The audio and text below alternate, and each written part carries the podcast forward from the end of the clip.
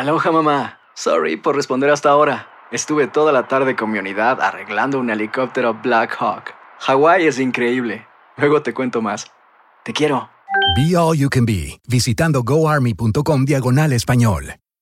Boost Mobile tiene una gran oferta para que aproveches tu reembolso de impuestos al máximo y te mantengas conectado. Al cambiarte a Boost, recibe un 50% de descuento en tu primer mes de datos ilimitados. O, con un plan ilimitado de 40 dólares, llévate un Samsung Galaxy A15 5G por $39.99. Obtén los mejores teléfonos en las redes 5G más grandes del país. Con Boost Mobile, cambiarse es fácil. Solo visita boostmobile.com. Boost Mobile, sin miedo al éxito. Para clientes nuevos y solamente en línea, requiere AroPay. 50% de descuento en el primer mes requiere un plan de 25 dólares al mes. Aplican otras restricciones. Visita Boost para detalles. Enigma sin resolver es un podcast para mayores de edad. Algunos escuchas pueden encontrar el contenido del programa ofensivo. Recomendamos la discreción de la escucha, especialmente para menores de edad. Soy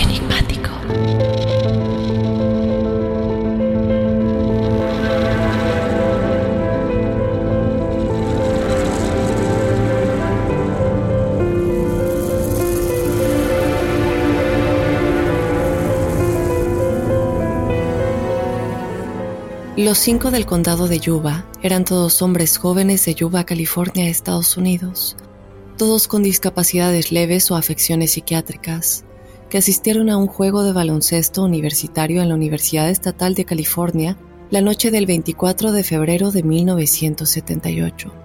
Cuatro de ellos, Bill Sterling, de 29 años, Jack Hughes, 24, Ted Weyer, 32, y Jack Madruga, de 30, más tarde fueron encontrados muertos.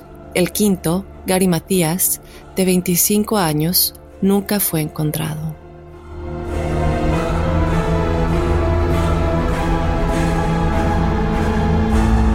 Acompáñame a analizar a detalle todo lo relacionado con el enigmático caso de los cinco del condado de Yuba.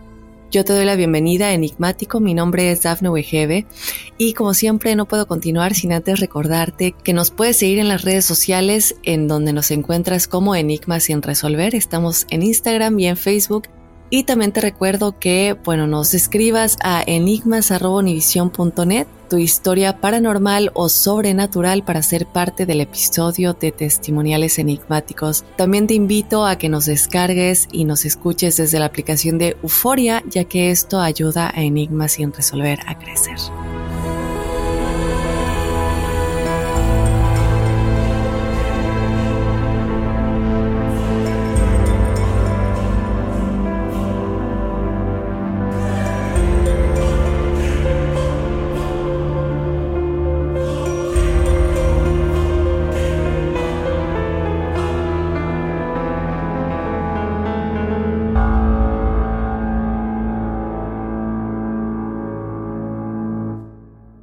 Boost Mobile tiene una gran oferta para que aproveches tu reembolso de impuestos al máximo y te mantengas conectado. Al cambiarte a Boost, recibe un 50% de descuento en tu primer mes de datos ilimitados. O, con un plan ilimitado de 40 dólares, llévate un Samsung Galaxy A15 5G por $39.99. Obtén los mejores teléfonos en las redes 5G más grandes del país. Con Boost Mobile, cambiarse es fácil. Solo visita boostmobile.com. Boost Mobile, sin miedo al éxito. Para clientes nuevos y solamente en línea, requiere AroPay. 50% de descuento en el primer mes requiere un plan de 25 dólares al mes. Aplican otras restricciones. Visita boostmobile.com detalles. Si no sabes que el Spicy McCrispy tiene Spicy Pepper Sauce en el pan de arriba y en el pan de abajo, ¿qué sabes tú de la vida? Para, pa, pa, pa.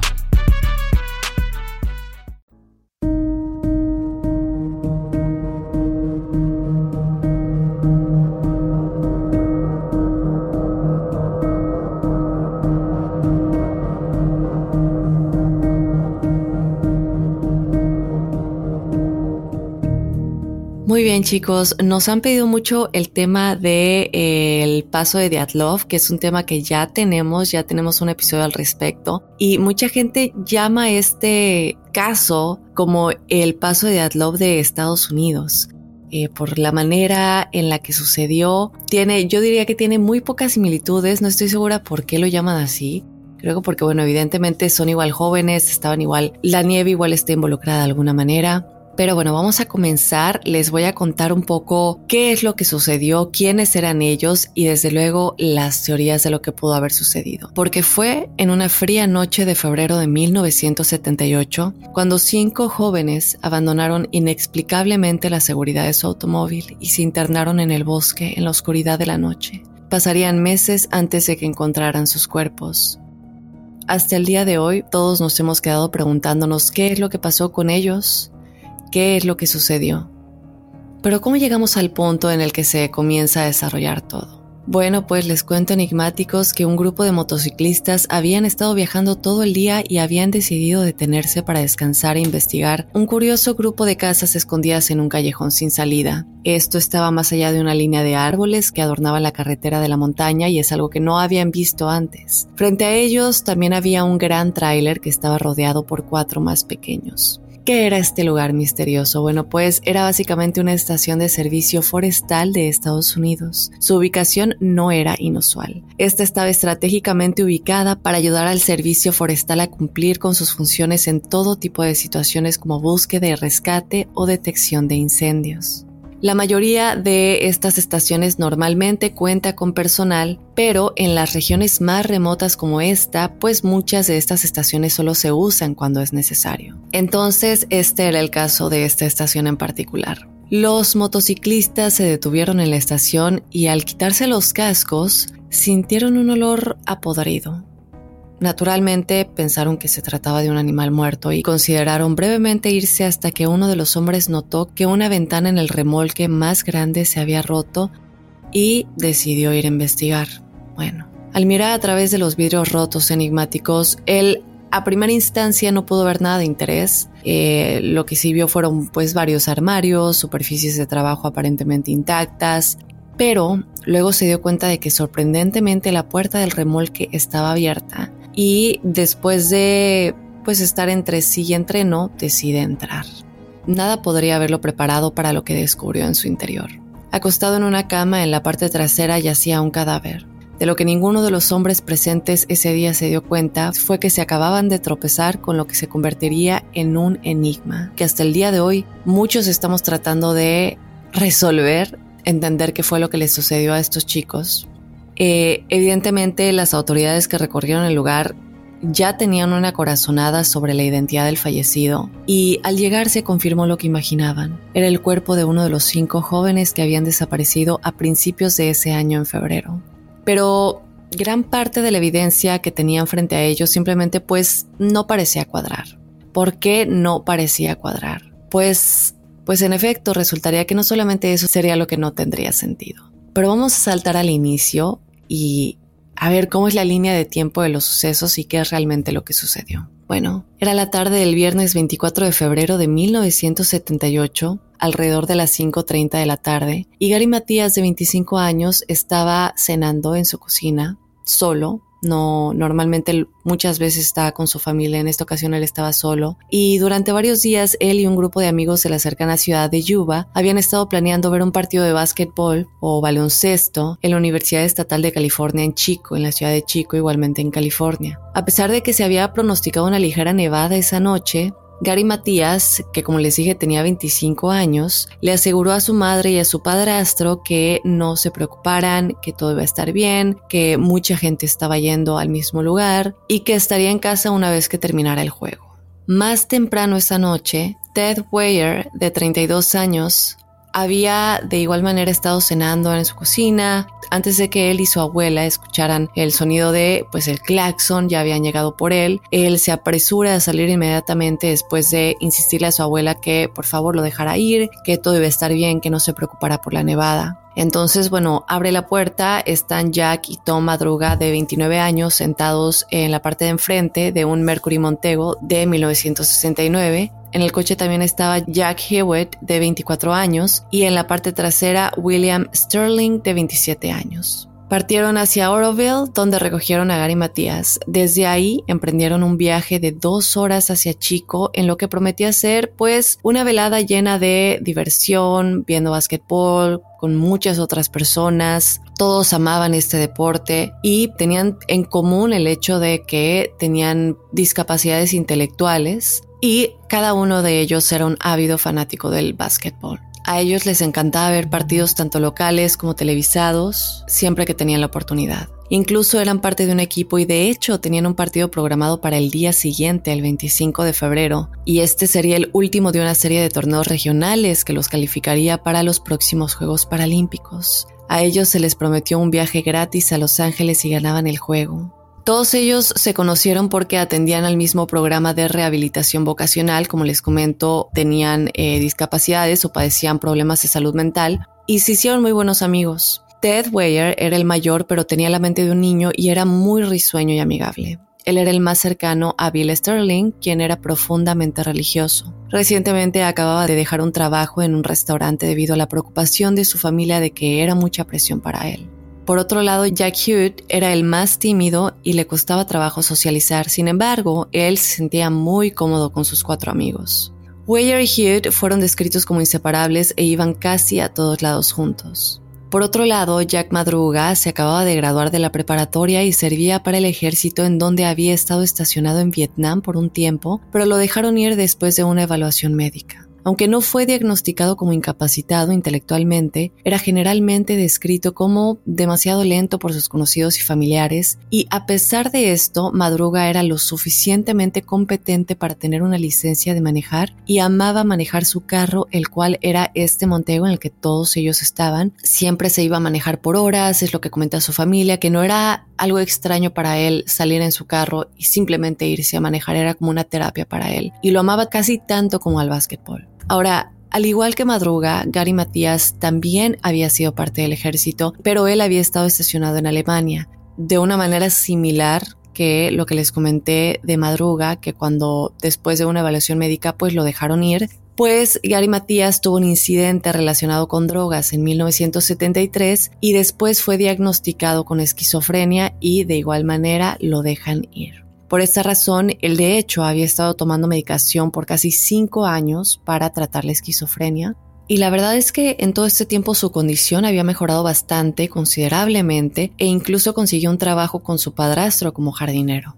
Finalmente, el último de los cinco era Ben Sterling, quien, al igual que Ted, tenía la mente de un niño y raramente dejaba su casa para nada que no fuera ir a la iglesia, básquetbol o atender al programa de rehabilitación. Ahora, los papás de los cinco chicos ya tenían todo listo para el juego que tenían la mañana siguiente. Obviamente siempre les preparaban todo debido a estas discapacidades de las cuales les he comentado. Eh, todo, todo siempre lo tenían listo para ellos en cuestión de ropa que se iban a poner, zapatos, mochilas y todo lo cualquier cosa que necesitaran. Y este evidentemente iba a ser un juego muy muy importante para ellos. Entonces les tienen todo preparado, desde luego enigmáticos sin imaginarse que tristemente nunca llegarían a jugar este juego tan importante debido a pues una serie de eventos misteriosos que los llevaría nunca a regresar con vida a sus casas. Cuando los cinco jóvenes no regresaron a casa esa noche, su familia preocupados se contactaron se contactaron entre sí primero y posteriormente a la policía. Y cuando se dan cuenta que era demasiado extraño ya que ellos nunca habían desaparecido así antes, eh, también bueno, tomando en cuenta que ninguno era extrovertido y siempre pasaban la noche en casa, ¿no? con sus padres. El único que a veces socializaba con otras personas era Gary Matías, que a veces se quedaba tarde con amigos más grandes, pero nunca pasaba la noche con ellos, ¿no? Simplemente llegaba un poquito más tarde de lo normal. Y esto, bueno, sus familiares decían que era, extraño incluso para él, para su tipo de comportamiento, ¿no? Que estaba fuera de lugar. Cuando la policía empezó a dar a conocer la desaparición de los cinco jóvenes, la noticia no tardó mucho en llegar a la ciudad de Chico, en donde todo comenzó a tener sentido. Algunos testigos dijeron haberlos visto en el partido de básquetbol al que iban esa noche, mientras que otros dijeron que vieron el coche de madruga dejar el partido después de que este terminó. La policía trabajó extensamente para encontrar cualquier rastro que pudiera y dieron instrucciones de que se extendiera la búsqueda a todas las áreas alrededor. Esta decisión eventualmente dio resultados cuando la noticia de que el coche de madruga había sido encontrado. Pero antes de adelantarnos a eso. Para la sorpresa del comandante, el coche estaba estacionado en la carretera del Bosque Nacional Plumas, a 70 millas de la ciudad de Chico, el 28 de febrero de 1978. Ahora, el coche estaba casi enterrado en la nieve, pero para la sorpresa de todos los involucrados en la investigación, ellos se dieron cuenta que había sido estacionado perfectamente, es decir, que no hubo algo como una tormenta de nieve, la cual todavía no empezaba cuando el coche había sido estacionado, que los forzara a salir del vehículo, que los forzara a y el hecho de que hubiera estado estacionado perfectamente enigmáticos creo que también nos deja saber que el coche no estaba fallando, no se quedó sin gasolina y es algo que vamos a hablar en un momentito, pero sí quiero dejar algo en claro, que este coche fue estacionado intencionalmente en este lugar de manera perfecta. No hubo nada que estuviera involucrado en que ellos dejaran el coche en ese lugar, fue por decisión propia. Ahora, entonces, debido a esto, después de descartar una falla mecánica o la falta de gasolina como razones para abandonar el vehículo, las autoridades se preguntaron si se habían atorado en la nieve, pero como les acabo de comentar, este motivo también fue descartado. Los intentos de seguir buscándolos ese día fallaron por completo debido a una tormenta de nieve y la búsqueda fue pospuesta hasta la primavera. En este momento yo me pregunto si seguían vivos, si no hubieran detenido la búsqueda, bueno, Vamos a seguir avanzando en esta historia y vamos a ver a qué conclusiones llegamos. Para el comandante, la investigación se convirtió en una obsesión. Con cada día que pasaba y sin escuchar de los jóvenes, él determinó que los encontraría. En ese momento, tanto él como los familiares habían acudido a todo tipo de recurso para encontrarlos. Eh, incluso, bueno, lo que es muy común, habían estado ofreciendo una recompensa a quien tuviera alguna pista de en dónde podrían encontrar a los cinco jóvenes. Evidentemente, cuando hay dinero involucrado, em, es difícil encontrar pistas que sean realmente creíbles, ¿no? Pero en efecto, llamadas con pistas llegaron a la estación casi todos los días. La mayoría eran pistas que no se podían confirmar y estas llamadas venían desde San Francisco, Arizona, Ontario y hasta Florida, o sea, del otro lado completamente del país. Ahora, con cada llamada, el comandante cada vez estaba más convencido de que nunca los volverían a ver. Una de estas pistas vino de un señor llamado Joseph Scones de Sacramento y él le dijo a la policía que sin saberlo se había pasado la noche del 24 al 25 de febrero cerca de donde el Montego fue encontrado. Él dijo que había conducido hasta allí donde tenía una cabaña para comprobar la capa de nieve antes de un viaje de esquí que iba a hacer ese fin de semana con su familia. A las 5.30 de la tarde, a unos 46 metros de la carretera, él se había quedado atascado en la nieve. ¿Qué pasa? En el momento en el que él sale de su coche para intentar liberar a su coche de la nieve, Joseph, que no sé si les comenté, pero tenía 55 años, empieza a sufrir mucho dolor en el pecho, ¿no? Y él se empieza a dar cuenta que realmente lo que está sucediendo es que está a punto de sufrir un ataque al corazón. Entonces vuelve a entrar al coche, deja evidentemente el motor prendido para usar la calefacción de este y seis horas más tarde, eh, mientras él sigue acostado en el auto, sigue experimentando un fuerte dolor, él, le dijo a la policía que vio luces detrás de él. Mira hacia afuera, ve un coche que se está estacionando, este coche se detiene, un grupo de personas sale del coche, se paran alrededor y una de estas personas, según él, parecía ser una mujer sosteniendo a un bebé. Él los llama pidiéndoles ayuda, pero en ese momento se da cuenta que las personas apagan las luces del coche y se callan completamente en silencio como que se dan cuenta que hay alguien ahí y no quieren ser vistos o descubiertos por cualquiera que fuera la razón. Más tarde él vio otras luces detrás de él, pero ahora eran linternas, que también se apagaron cuando él pidió ayuda.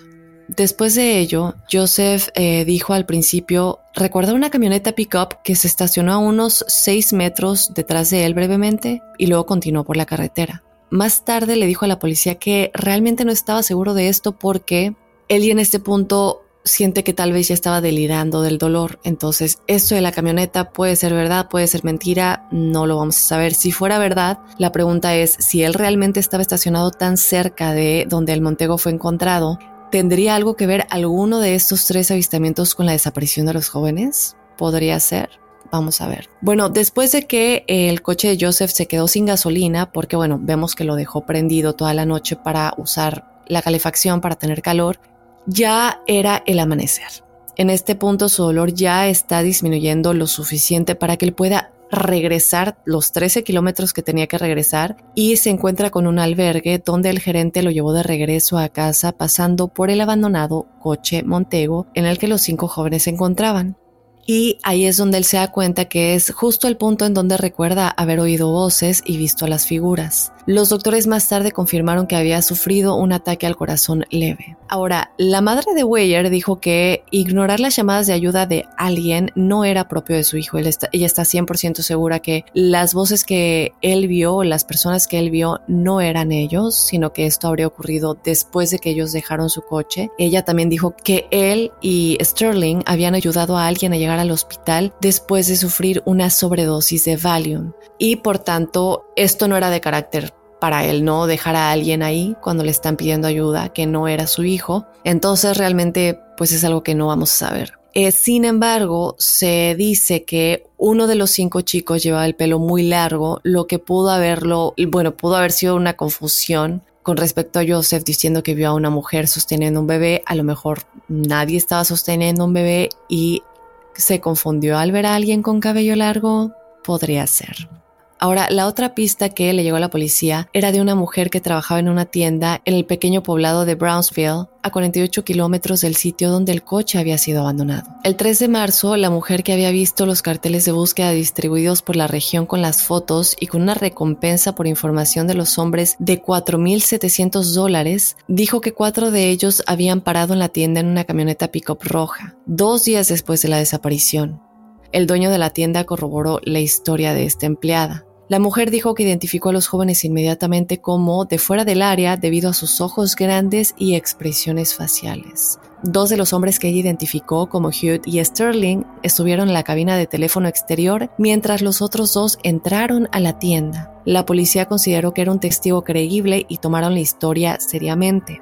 Ahora, a mí me llama la atención que ellos hubieran dicho que estaban en una camioneta pickup roja, porque si se acuerdan que Joseph, uno de los testigos que vio, estaban en una camioneta. Entonces, pero ¿de dónde salió la camioneta? Porque ellos realmente habían estado todo el tiempo en el coche de, en el Montego, no en una camioneta, no, en una pickup. Digo, las dos, los dos testigos hablan de una camioneta pickup.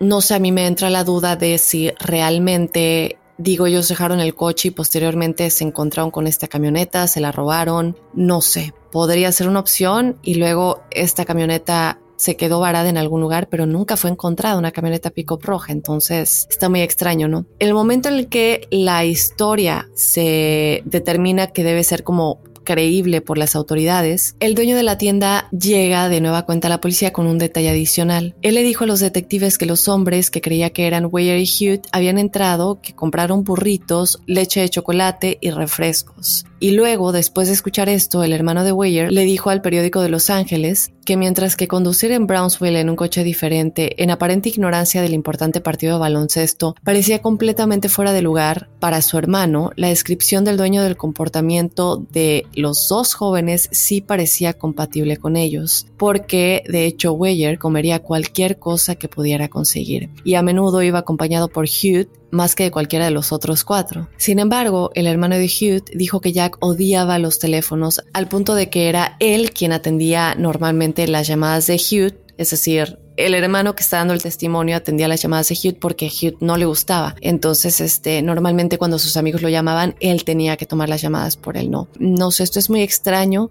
Otra cosa es que muchos creen que la empleada y el dueño mintieron y solamente buscaban la recompensa. Eh, se dice que la descripción dada por ella probablemente era un eufemismo para referirse a los rasgos faciales típicos de alguien con síndrome de Down, que ella entendería como una persona con discapacidad intelectual estándar, pero que no era el caso aquí, ¿no? Pero pues yo no creo porque si ya había visto las fotos, se habría dado cuenta que no se trataba de eso, ¿no? Y ellos ya habían visto las fotos. Además, otra cosa que cabe recalcar es que eh, cuando ellos se encontraron el coche en la parte interior, se encontraron varias envolturas de dulces, de botanas que habían comprado, cuatro mapas doblados en la cajuela de guantes, o sea que sí coincidía con que habían comprado la leche de chocolate y, y todo lo que dijeron. El coche estaba en buenas condiciones, pero las llaves no estaban en ningún lado. Incluso había un cuarto de gasolina en la cajuela, lo que era suficiente para que los jóvenes pudieran regresar a casa. Entonces, realmente, si sí tiene razón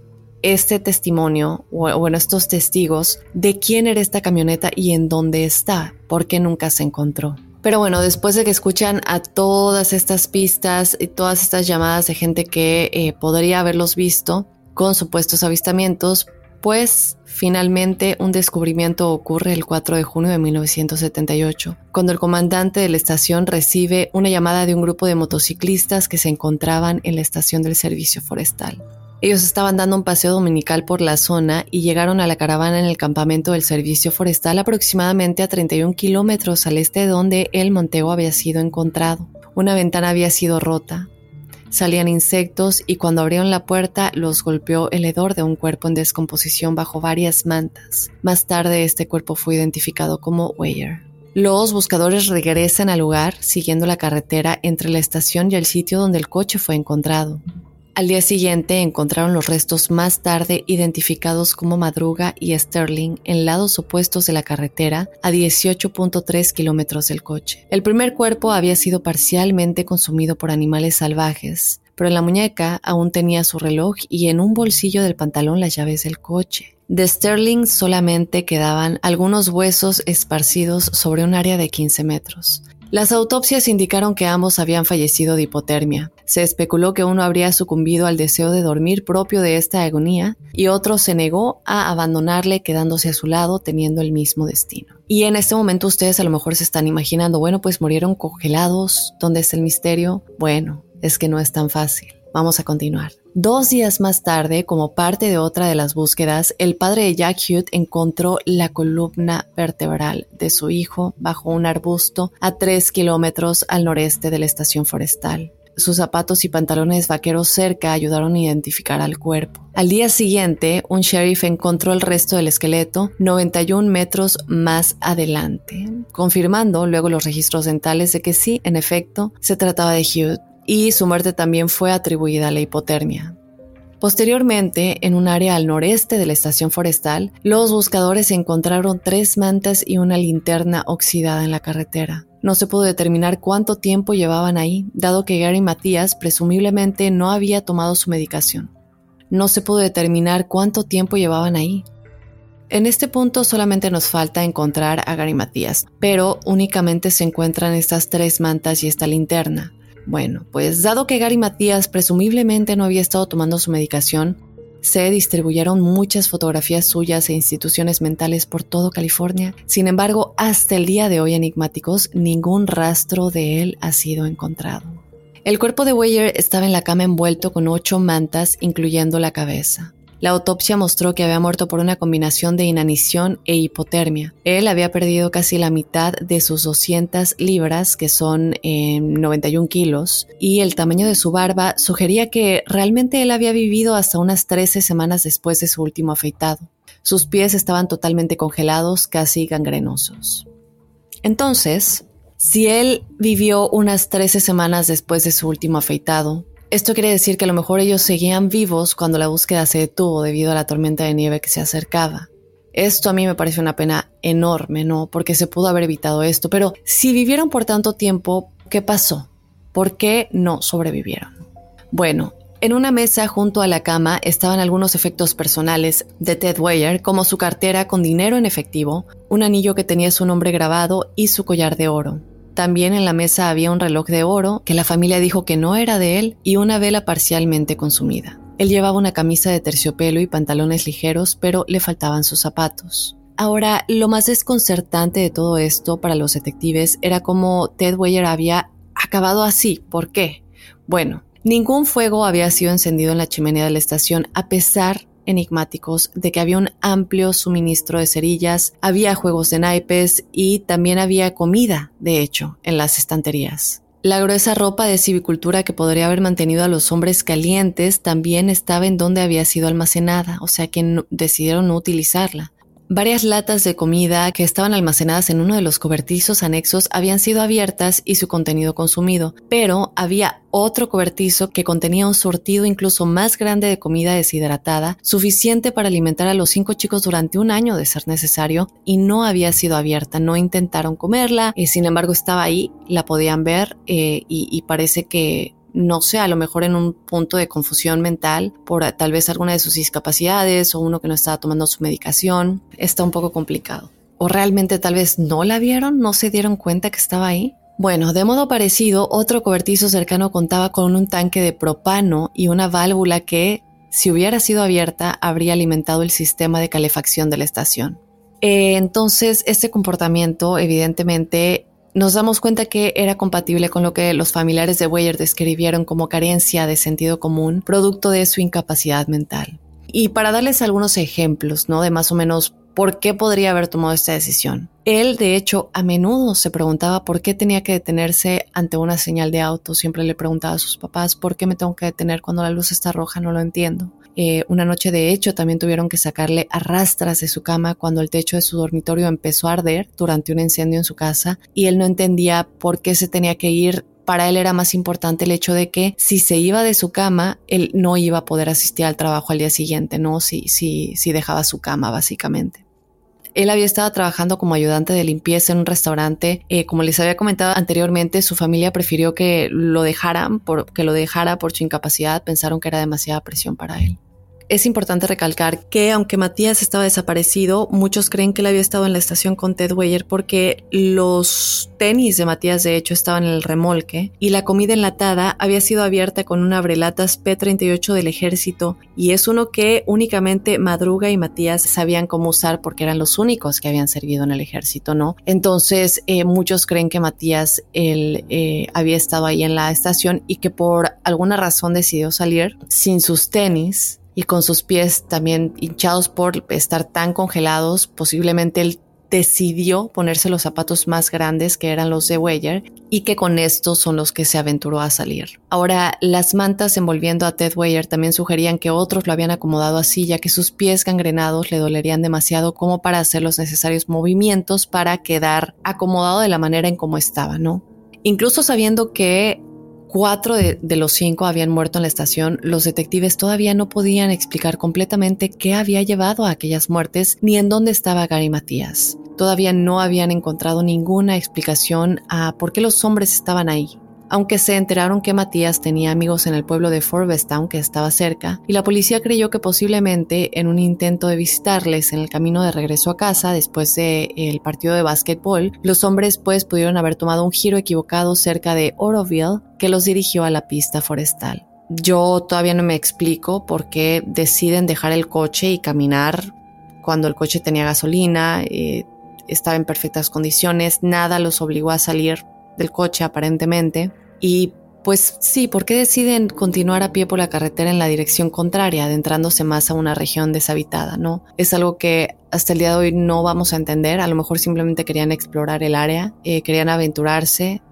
Ahora, un día después de la desaparición, un quitanieves del servicio forestal había ido por la carretera en aquella dirección para quitar la nieve del techo de la estación y que así no colapsara. Pero él dice que no vio nada ni nadie, nada extraño. Entonces, esto podría sugerir que un día después de que ellos fueron reportados como desaparecidos, todavía no llegaban a la estación forestal y estaban tal vez todavía perdidos en el bosque o en algún lugar. Yo creo que sí, porque de alguna otra manera el quitanieves ya hubiera visto la estación con esta puerta rota, las ventanas rotas, la puerta abierta y todo esto, lo que nos deja saber que posiblemente estuvieron caminando toda la noche perdidos sin saber cómo regresar al coche, pero de nueva cuenta queda la duda de por qué deciden dejar el coche en primer lugar. Ahora, se cree que una vez que encontraron la estación, eh, los jóvenes, pues uno de ellos rompe la ventana, evidentemente, para poder entrar. Esto al verla cerrada con llave, ¿no? Por otro lado, creen que pueden haber creído que esta era una propiedad privada y temían su arresto por robo si utilizaban cualquier cosa que encontraban ahí, que a lo mejor por eso no utilizaron toda la comida, que a lo mejor por eso no prendieron, no utilizaron la calefacción, no utilizaron más de las mantes que habían ahí, que los pudieron haber eh, mantenido a todos ellos calientes. Y también se cree que después de que Ted Weir falleciera, o tal vez antes, para buscar ayuda para él, quizá Matías y Hugh decidieron intentar regresar a la civilización por rutas diferentes a pie para buscar ayuda y es aquí cuando se encuentra el cuerpo de Hugh, pero el de Matías continúa desaparecido. Eh, y otra decisión un poco extraña, ¿no? ¿Por qué decidirían ir en caminos contrarios o a lo mejor uno fue primero y luego el otro siguió cuando uno de ellos no regresó? podría ser. Aquí especulando, ¿no? Pero déjenme saber desde luego qué es lo que ustedes piensan.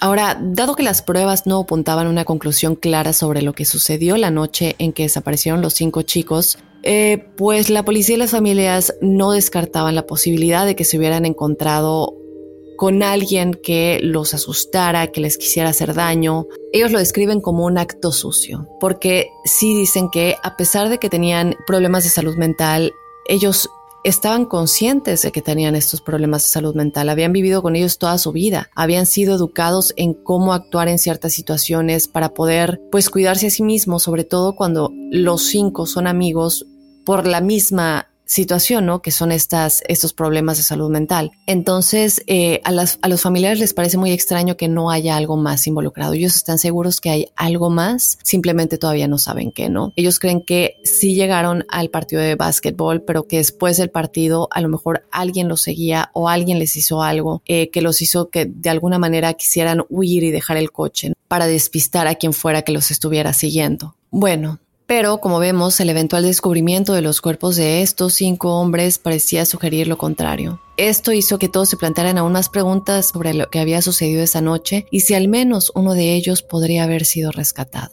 Yo creo que sí, porque digo, como vemos, la, la búsqueda se detuvo en un momento en el que no se debería haber detenido. Yo entiendo que había una tormenta de nieve en camino, pero en un área al noroeste de la estación forestal, los buscadores encontraron tres mantas y una linterna oxidada en la carretera. Durante los últimos dos años, Matías, como les comenté, Gary Matías, él había trabajado con su padrastro y tomaba su medicación fielmente. Él tenía el pago por discapacidad psiquiátrica del ejército y estaba muy apegado a su familia. Él amaba el baloncesto, bueno, el básquetbol y compartía casi todo con los otros cuatro chicos, independientemente de que todos eran fanáticos del básquetbol y también lo jugaban y también pues asistían al mismo centro ¿no? de, rehabilitación. Eh, pero bueno, aquí se pierde la pista de Gary Matías, eh, en dónde está, porque hasta el día de hoy no se ha encontrado su cuerpo. Si hubiera sido enterrado por la nieve, ya se hubiera encontrado su cuerpo.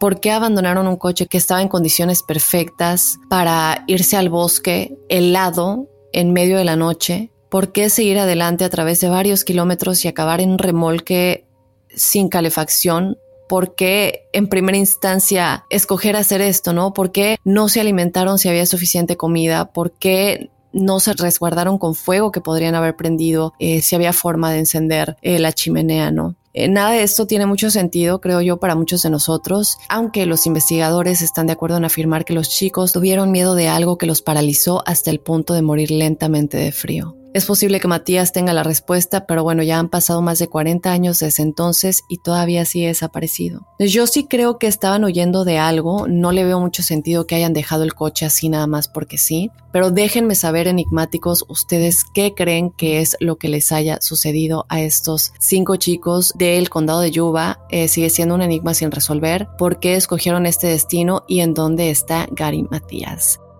Recuerden dejarme saber todo lo que opinan en nuestras redes sociales. Estamos en Instagram y en Facebook como Enigmas sin resolver. Y también te invito a que me escribas tu experiencia paranormal o sobrenatural a enigmas.univision.net. También te pido que por favor nos descargues desde la aplicación de Euforia si estás desde el territorio de Estados Unidos, ya que esto nos ayuda a crecer. Y bueno, sin más, me despido de el enigma de esta semana, enigmáticos. Yo los espero de nueva cuenta el jueves con los testimoniales enigmáticos y luego el próximo lunes con otro enigma sin resolver.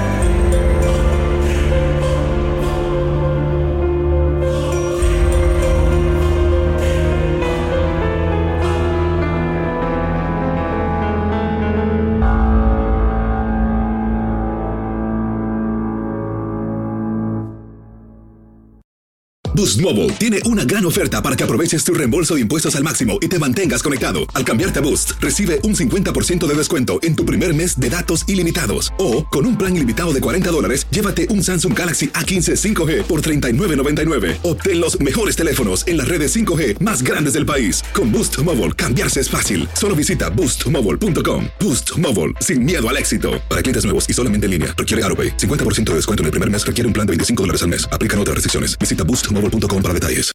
El verano llega con nuevos sabores a The Home Depot. Encuentra ahorros en asadores, como el Next Grill con cuatro quemadores de gas propano ahora en compra especial, a solo 199 dólares.